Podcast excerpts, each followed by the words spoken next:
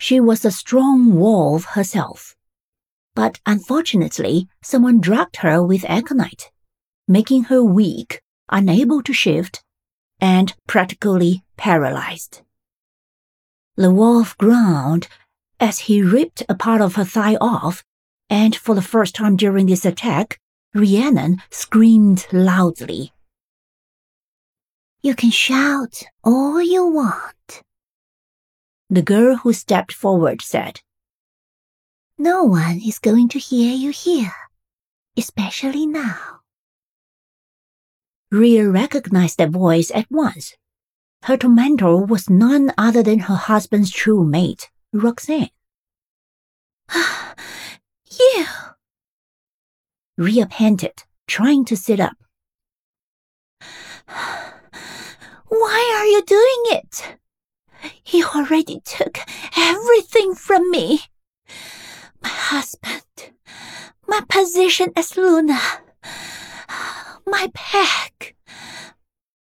The wolf growled at her, and she tried to recognize him, but it was too dark and she was too weak.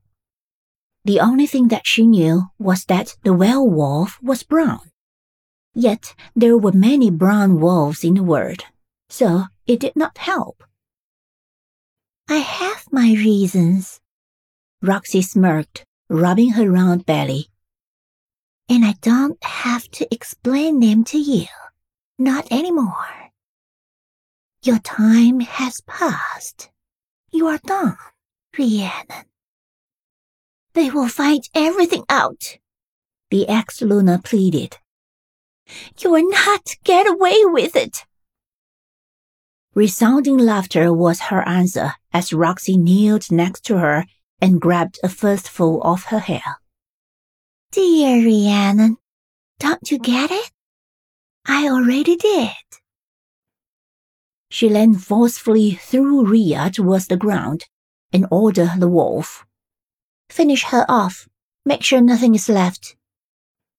Her arms and her legs were not listening anymore as Rhiannon watched Roxy walk away leisurely, as if she did not just order her murder. A tear trickled down Rhea's cheek as the wolf had a moment of hesitation. She did not deserve it. It was not fair. If she had another chance, she would do everything differently. I'm waiting. Roxanne's sweet voice broke her train of thought as the wolf jumped over her and ended her life in seconds.